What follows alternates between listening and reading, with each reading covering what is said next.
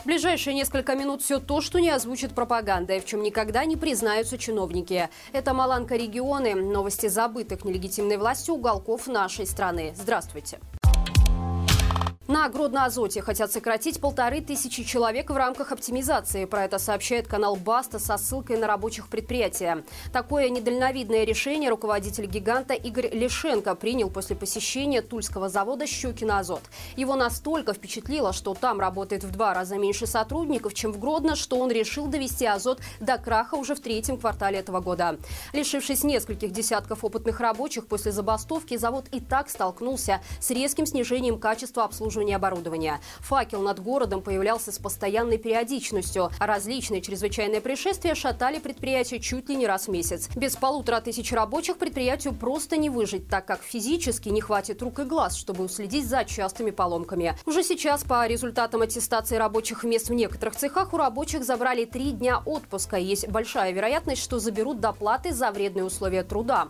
А это автоматически снимает все доплаты в пенсионное страхование.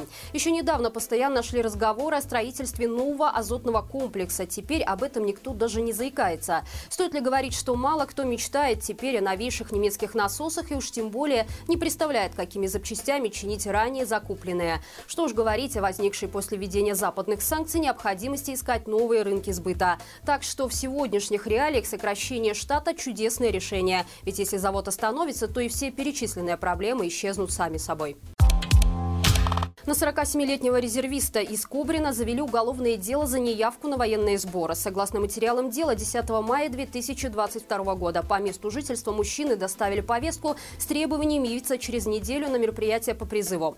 В присутствии свидетелей он отказался получать повестку под личную роспись. Там же его уведомили об ответственности за уклонение от таких мероприятий. Несмотря на это, мужчина так и не прибыл в районный военный комиссариат в определенный ему день. Теперь ему грозит срок до 6 месяцев лишения свободы. Судя по всему, именно для профилактики подобных случаев в одном из районов Могилевской области школьникам 2006 и 2007 годов рождения под роспись вручили повестки военкомат аж на 2025 год.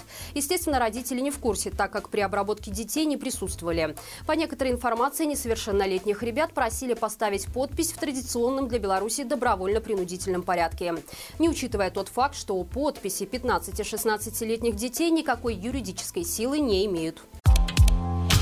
Автопарки Гомеля выпускают на загруженные маршруты небольшие автобусы, в которые не могут влезть все желающие. Возмущенные жители сняли на видео условия, в которых они были вынуждены ехать в выходной день на городском маршруте номер 61А в Романовичах. Пассажиры, сумевшие войти в автобус, ехали буквально стоя на одной ноге.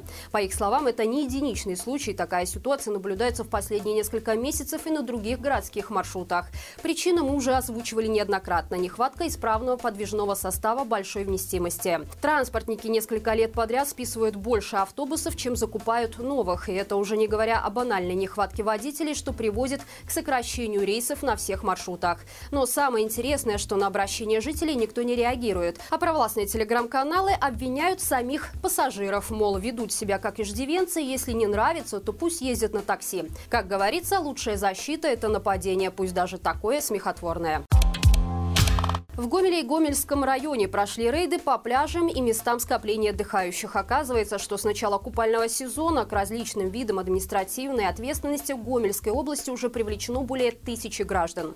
Напомним, ранее сообщалось, что так называемая милиция постоянно курсирует по пляжам в поисках нарушителей правопорядка. Для этих целей некоторых сотрудников даже пересаживали на велосипед, чтобы те, находясь в штатской одежде, могли подобраться поближе к потенциальным нарушителям и зафиксировать их преступления.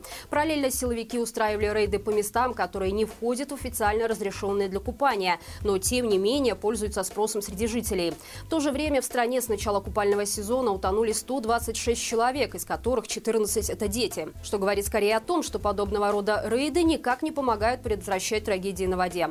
Их реальная цель не защита населения от необдуманных поступков, а банальное пополнение казны при помощи штрафов и очередная попытка показать, кто в стране хозяин.